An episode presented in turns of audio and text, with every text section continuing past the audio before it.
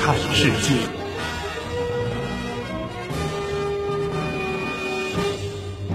世界真奇妙，不看不知道。您是想了解外国人观念中的东方，还是想知道中国人视角里的西方？无论东西，换个眼光看对方。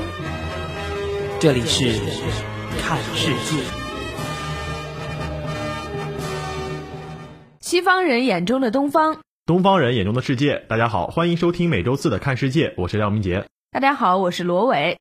大家好，我是百如慧。大家好，我是周宏志。我们刚刚度过了清明节三天的小长假，武汉的这个雨下的确实是很有水平呀。是的。那么应了这样的一句话，就是清明时节雨纷纷，所以呢，路上的行人也是欲断魂。那么说到这个清明啊，是年年清明，仅有清明。作为一个缅怀先人的重要日子，清明往往呢是被给予了无限的思念以及追忆。嗯，的确，其实随着我们社会的发展。这个思念和追忆啊，更呈现出了一些个体化还有家庭化的趋势。嗯，没有错。嗯，人们也是纷纷来走出山野，来到这个逝去的亲人身旁，来表达自己的哀思。那么在清明节的前夕呢，在我们都在哀悼我们自己的亲人的时候，肯尼亚也是发生了一件让人十分遗憾的事情。肯尼亚遭到了恐怖袭击，举国哀悼恐袭遇难者，民众称未放弃希望。针对此前血腥的大学遇袭案，肯尼亚进行了为期三天的全国哀悼。这起肯尼亚大学遇袭案共造成了一百四十八人遇难。肯尼亚成群的民众前往内罗毕的圣公会教堂悼念遇难者。有公民说，他们感到悲痛和害怕，但并没有放弃希望。他们依旧期待和相信未来。恐怖分子意图让我们的社会分裂和陷入恐慌，但是我们要告诉他们的是，胜利并不属于你们。在当地时间的二号。肯尼亚东北部城市加里萨镇莫伊大学遭到武装分子的袭击，袭击还造成了百余人受伤。肯尼亚政府军在营救行动中救出了五百多人，四名袭击者全部被击毙。在恐怖袭击发生之后，索马里极端组织青年党在事发当天承认了对此次袭击事件负责，声称是为了报复肯尼亚政府对该组织的打击。当地时间四号，索马里青年党向肯尼亚公众发出声明，称将对该国发起更多的袭击。加里萨市莫伊大学袭击事件是自2011年出兵索马里围剿青年党武装以来，肯尼亚遭到的最严重的恐怖袭击。在2013年9月，青年党曾对内罗毕维特斯盖特购物中心发动恐怖袭击，导致了67人丧生。其实这也让我想到了我们上一期节目关注的也门局势。其实对于每一个普通民众来说，战争和恐怖袭击对他们的伤害来说是最大的。对于肯尼亚的这个遭遇，其实我们中国人民是有着感同身受的这种经历的，因为在那个年代，我们中国也是经历了这样的一场非常让人心痛的灾难。其实，我觉得一个国家、一个民族，只有让所有人都团结起来，才能够度过这样黑暗的时光。没有错，其实一个国家就是一个大家庭，每个公民都是这个大家庭中的一员。他们或许与我们的姓氏不同，与我们人生并无交集，但是我们过去的岁月和我们的未来，恰恰都是这些陌生的名字组成的。没有错，其实情感呢，从来没有大小之分。然而，二零一五年我们更不应该忘记的是清明节的国家记忆。这是世界反法西斯战争暨中国人民抗日战争胜利七十周年的清明，是一个民族重温牺牲历史和峥嵘岁月的清明，是先烈渐远、老兵凋零、故纸重温的清明。是一个最不该被忘记的清明。亲爱的妈妈，儿子和家人现在过得很好，你安息吧。八十二岁的南京大屠杀幸存者佘子清在纪念馆的哭墙前面边跪拜母亲边向他告慰。五号，五十多名南京大屠杀幸存者和遇难者的遗属、部分史学家和日本友好人士在这里举行了清明祭扫，悼念被侵华日军杀害的遇难同胞。这是去年国家公祭日之后对南京大屠杀遇难者的首次民间哀悼，也是侵华日军南京大屠杀遇难同胞纪念馆哭墙建立二十年来的第二十次死难者清明祭。八十七岁的幸存者向远松身板挺直的走到话筒前，代表幸存者和遇难者遗属发言。他说：“哭墙上刻的是遇难亲人的名字，让他们的灵魂有了归宿，这是对遗属的慰藉。”清明节在哭墙前祭祀，不仅是为了告慰亲人，更是为了呼吁制造历史悲剧的始作俑者以史为鉴。据南京大屠杀遇难同胞纪念馆的统计，国家公祭日之后，社会各界到这里来悼念的人数迅速上升。仅今年一季度，纪念馆已经接待约一百五十万人，是去年同期的两倍。清明节期间，每日进馆人数达到了三万人以上。这不禁让我想起了我曾经看过的一份资料，在一九四六年的清明节，抗日战争胜利之后的第一个清明，当时的同胞从胜利的振奋中走出来，人人走出家门。含泪祭祀牺牲的同胞，在那一天，人们不但祭祀黄帝陵，以公审汉奸陈公博的形式来表达对辩解者的唾弃；而在这七十年后，英烈气节长存，被唾弃者早已进入历史的垃圾堆，无论谁都要翻出来，其结果都是再度被历史所记录和嘲讽的。这个就是抗战胜利七十周年的这个清明与通常不同的原因所在。的确啊，整整七十年，其实对于我们来讲是一个很漫长的过程。尽管我们没有经历过那一段时间，但是我们的心中依然是能够铭记那段历史，嗯，能够对历史它所遗留下来的一些宝贵的东西，我们希望我们所有的年轻人都能够在心里面把它保存下来。那么我们也是说到我们年轻人，相信很多人对于年轻人有一这样一种概念啊，年轻就是劳动力，劳动力呢它所产生的就是经济价值了。那么关于咱们中国的经济价值，我们相信最近也是听了很多“一带一路”啊，包括我们要开发这个亚投行啊等等，都是代表咱们中国的经济实力的崛起。但是相比而言呢，我们的邻国俄罗斯，它的经济却是不那么景气了。相信从去年我们就有所耳闻了。那么他们也是想激励咱们中国来加快远东的开发。这一新闻呢，也是最近备受关注。四月四号，俄罗斯总理梅德韦杰夫在俄东部哈巴罗夫斯克主持远东地区社会经济发展会议。强调政府已经推出了一系列重大基础设施项目，例如设立超前发展区，在滨海地区建立自由港，发展中小型企业等等，为远东营造良好的经济环境。俄专家普遍认为，在当前的经济形势下，借力中国加速远东开发是俄罗斯经济发展的重要突破口。亚太地区经济飞速发展，让俄政府意识到必须加强与东方国家，尤其是中国的经贸合作，积极融入亚太经济圈。二零一二年，普京在其第三个总统任期伊始便提出扩大参与亚太地区一体化进程，促进俄联邦、西伯利亚及远东地区社会经济的快速发展。二零一三年十二月，普京在国情咨文中表示，西伯利亚和远东地区的振兴是俄罗斯整个二十一世纪的优先任务。相信俄转向太平洋以及东部地区的蓬勃发展会给俄罗斯带来新的经济机遇。二零一四年八月以来，面对来自西方的外交和经济制裁。俄为摆脱困境、克服本国经济结构的缺陷，更加明确了向东看的战略目标，积极挖掘远东地区的发展潜力。首先，俄政府不断加大政治倾斜力度。二零一四年底，普京签署了俄联邦社会经济超前发展区联邦法律，规定了远东地区在发展经济过程中享受包括税收、行政审批在内的领域的若干优惠条件。普京还要求。政府制定措施，给予远东地区企业两年的免税期，以此加速招商引资。前不久，关于向远东地区每位俄公民免费分配一公顷土地的消息引起了舆论热议。普京在日前举行的远东发展问题会议上要求尽快制定相关的土地分配方案。俄财政部研究所的一位首席研究员说道：“免费分配土地可以吸引俄公民向远东迁徙，为远东的发展注入人力资源。”目前呢，俄政府已经确定了首批三个超前的发展区的项目，其中位于滨海边疆区的希望发展区一期建设引资规模将达到六十七点三亿卢布。该发展区二期和三期建设计划在二零二一年前吸引私人投资约三百亿卢布，创造七千个工作岗位，给俄联邦预算带来超过三百三十六亿卢布的税收收入。俄远东部发展部部长加卢什卡表示。该部已经从远东现有的三百四十个投资项目当中遴选出十八个最有前景的项目，将与跨越式发展区共同使远东联邦区生产总值在十年内翻番。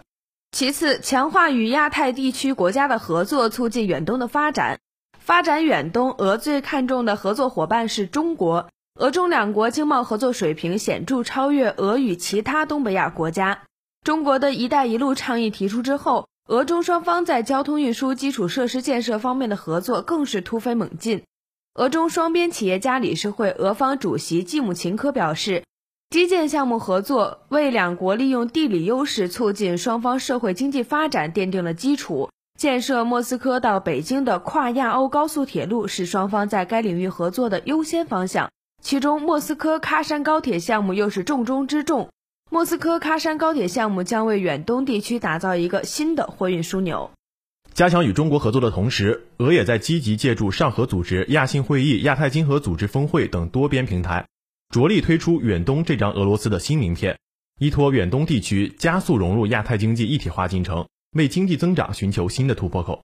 我们从这条新闻当中可以看到，其实俄罗斯为了发展远东地区的经济是做出了不少的努力，不管他们是呃对于这个远东地区企业的减少税收。还是对于基础设施的建设方面，俄罗斯都是对于远东地区经济的发展给予了非常大的期望的。那么，我们也希望他们在他们指定的这个时间之内可以达到他们期望的目标。好了，下面进入一段好听的音乐，音乐过后将是我们的世界看中国。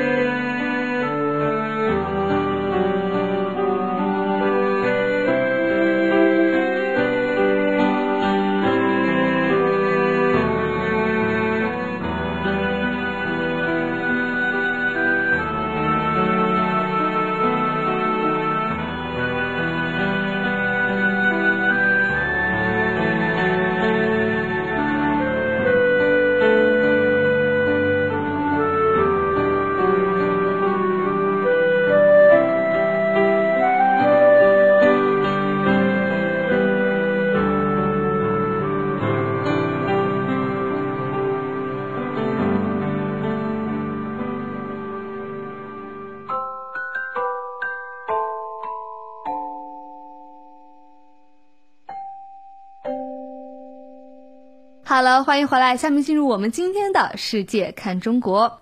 现在啊，这个智能手机几乎是人手一部。那么，智能手机最大特点是什么呢？那就是里面有很多的 APP，而且啊，这个 APP 也是种类繁杂，非常的多。没有错，其实这个种类繁杂当中有不少我们非常喜欢的一些 APP 啊。但是最近呢，中共中央党校推出了习近平讲话应用程序，这也是非常引起这个外国媒体的关注。他提到啊，每人都能在当中找到一个自己的兴趣点。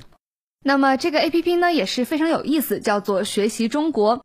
这里面内容呢是包括中国领导人习近平的系列讲话和相关的著作。这也是中国首款学习习近平讲话的 A P P。中央党校中国干部学习网常务副总编陈建才在接受媒体采访时说：“以前啊都是平面化的展现方式，而这款 A P P 使每个人都可以在这里找到兴趣点。”陈建才表示，这款 A P P 的最终目的是加强思想政治教育，掀起大众学习的热潮。那么这款 A P P 呢，也是有十二个板块，它包括新闻、实景地图、微课程、知识地图、习大大词条、专家解读、评论精选、电子书、理论文章、重点论述和习大大故事会以及引用诗文等。B B C 报道称，此款 A P P 的独特之处在于，它把知识数据库做成一个带经纬线的地球仪。这也是在技术和形式上的创新。这种创新主要体现在实景地图和知识地图板块，可以按时间、地点和关键字查询习近平在何时何地的讲话，还可以利用手机的自动定位功能，自动弹出习近平在某个地点有哪些讲话。美国《纽约时报》四月三号称，中国国家主席习近平是一位现代多媒体领导人的典范。他出现在漫画中，可以通过一个非常尽职尽责的微博账户来追踪他的行程。他关于治国理政的书籍以九种文字出版，所以一个 A P P 的推出显然是水到渠成的事。报道还称，这款 A P P 名为“学习中国”，也可以理解为学习习近平的中国。英国《每日电讯报》网站也有相关报道，利用这款名为“学习中国”的 A P P，人们可以免费下载习近平主席的全部著作，用户可以尽情的阅读专家对于这位国家主席言行的分析，以及他最爱的诗文的节选。用户还可以追踪这位中国领导人的足迹。学习中国 APP 的负责人陈建才在接受媒体采访时说：“每个使用这个 APP 的人都能够找到自己所需要的东西。”那么，这款大小为十二点八兆的 APP 是中央党校聘请软件设计人员制作的作品，才刚刚起步。北京外国语大学新闻学教授展江说：“这款 APP 表明这位国家主席非常明白新媒体的重要性。”这位学者还提到了这位中国国家主席在二零一三年的一次讲话，在其中呢，他提到了吸引精通数字技术的专业人士投身共产主义事业的必要性。根据了解呢，这款软件是中央党校中国干部学习网开发的，受到了国家互联网信息办公室的指导和支持。我们可以看到，习大大他在于更加接地气的这一方面又有了新的举措，而且充分的利用到了新媒体这一点啊，这一点也是非常好的。可以把习大大他的一些观点啊，还有他的一些讲话的精髓，更好的、及时的传播给大家。这啊，其实说明咱们中国这样一个古老的国家，它更加的洋气了，或者说它更加的有活力了。当然，它有活力的呢，不仅仅是咱们 A P P 的推出，或者是咱们这样一个习大大讲话的深入人心，它更加的是这样一个市场的活力。那么，美国媒体也关注到了咱们这个中国的市场活力啊，现在也是仅次于美国。依然是最佳的市场。嗯，那么根据美国福布斯杂志网站四月一号的一篇报道，中国的经济增速将进入百分之六时代。珠海旭光化工有限公司的首席执行官拉温甘地说：“我一点儿也不担心，这家化工公司呢能够帮助你的鸡蛋不粘到这个平底锅上。”甘地呢在广东珠海市开设了一家工厂，与中国的一些大城市相比，珠海是个小城市，它的雇员呢大约有两百多人。在被问到如果经济的增长率只有百分之六十，他会不会担心？甘地笑了，他是这样说到的：“我笑呢，是因为人们总在说数据是造假的。那么你还能相信这些是来自于远方的数据吗？”他可以给你讲讲他知道的实际情况。甘地在该公司位于芝加哥的办事处办公，但每个季度呢都会来到中国。他说：“我们的客户是那些为各大美国品牌生产锅碗瓢盆的工厂。”最开始，他们有一千名雇员，大概十五年之后的今天，有了一点五万名雇员。他们会不会有三万雇员的这一天？他们的雇员数量是不是会减少？但是关键在于，我总是惊叹于在中国情况能够发生的如此迅速的变化。那些规模化生产的公司并不想这样，我要将注意力转向美国的市场。相反，他们在转向国内，而这个行业就是家居用品这个行业才刚刚起步。报道称，投资经理人对中国至少也有一定兴趣。特许金融分析师协会进行的一项全球性的投资情绪调查表显示，投资经理人说中国是仅次于美国的最佳市场。报道称，中国决策者表示，目前宏观经济政策的目标是充分就业，而不是某一特定的实现 GDP 的增长率。北京对失业避之不及，那是因为中国仍是一个穷国，就像美国一样，并不是每个人都住在索霍和贝莱尔。中国消费者还在装修房屋和改进食谱，这一趋势仍然存在。经济增速放缓，至少可以在一定程度上归咎于出口转弱以及房地产和道路等固定资产投资减少。甘地说，在几年前，我们的雇员都是农民工，可能每个月都要回村一次，我都认识他们。但是现在，他们的妻儿老小都搬到珠海来了，这绝对是一个欣欣向荣、你前所未闻的城市。这儿有爱尔兰的酒吧和墨西哥的餐厅，这儿有很多人，包括外国人。年均内需增长率为百分之十二左右。但是甘地说，他预计珠海旭光化工有限公司未来五年的复合年均增长率能达到百分之二十。他还说，我认为在中国存在着一种新生的、正在迅速发展的企业家文化，中国在未来很多年内都将从中受益。那么，其实，在原来呢，我们中国可能更注重的是，比如说大型企业、重化工企业这些企业的发展。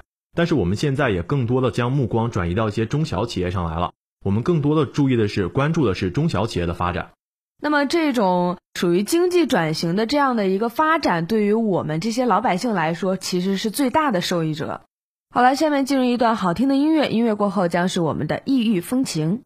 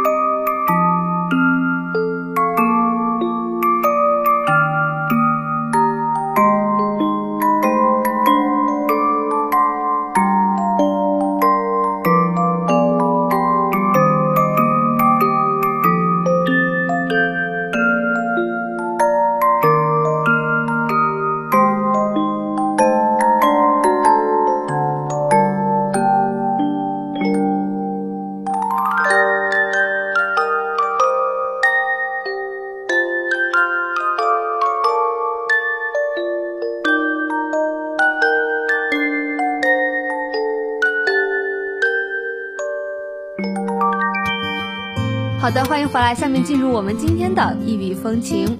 哎，同志啊，不知道你有没有尝试过一些非常极致的这样一些运动呢？嗯，其实说到这个极致的运动啊，我个人是非常喜欢去想去挑战的，但是一直是没有这个机会，而且自己啊还向往，但是心里面还是有那么一点怕的。对，那我最想尝试的呢，其实就是蹦极了。呃，没有错。其实如果你说到想要去蹦极的话，那我给你推荐一个地方啊，那就是皇后镇，不知道你听过没有？啊，我还真没听说过。哎，这个地方呢是位于我们新西兰的皇后镇呢，不仅是这个蹦极运动的发源地，它简直就是极限运动的一个圣地呢。在这里啊，你要考虑的不是跳还是不跳，而是何时跳、怎样跳、跳几次的问题了。哇，这听起来就给人感觉非常的刺激。那让我们来关注一下吧。一八八零年修建的卡瓦劳大桥，早在一九八八年就已经成为世界上第一个商业蹦极场所。四十三米的高度，对于来此体验蹦极的人们，肯定不是挑战，更多的是一种对蹦极运动的怀旧和纪念。不愿在光天化日下跳的人们，可以选择日落后到皇后镇缆车的最高处，沐浴在月光下，纵身跳下。对单纯自由落体感到乏味的朋友，不妨尝试沙特欧瓦峡谷秋千。这里是世界上最高的绳索秋千蹦极场所，高达一百零九米。值得一提的是，工作人员们常常别出心裁地创造各种方式，将游客扔到山谷中。除了自由落体，还可以体验到巨大的弧度在山谷中滑翔的刺激。惊声尖叫对这里的人们来说早已经习以为常。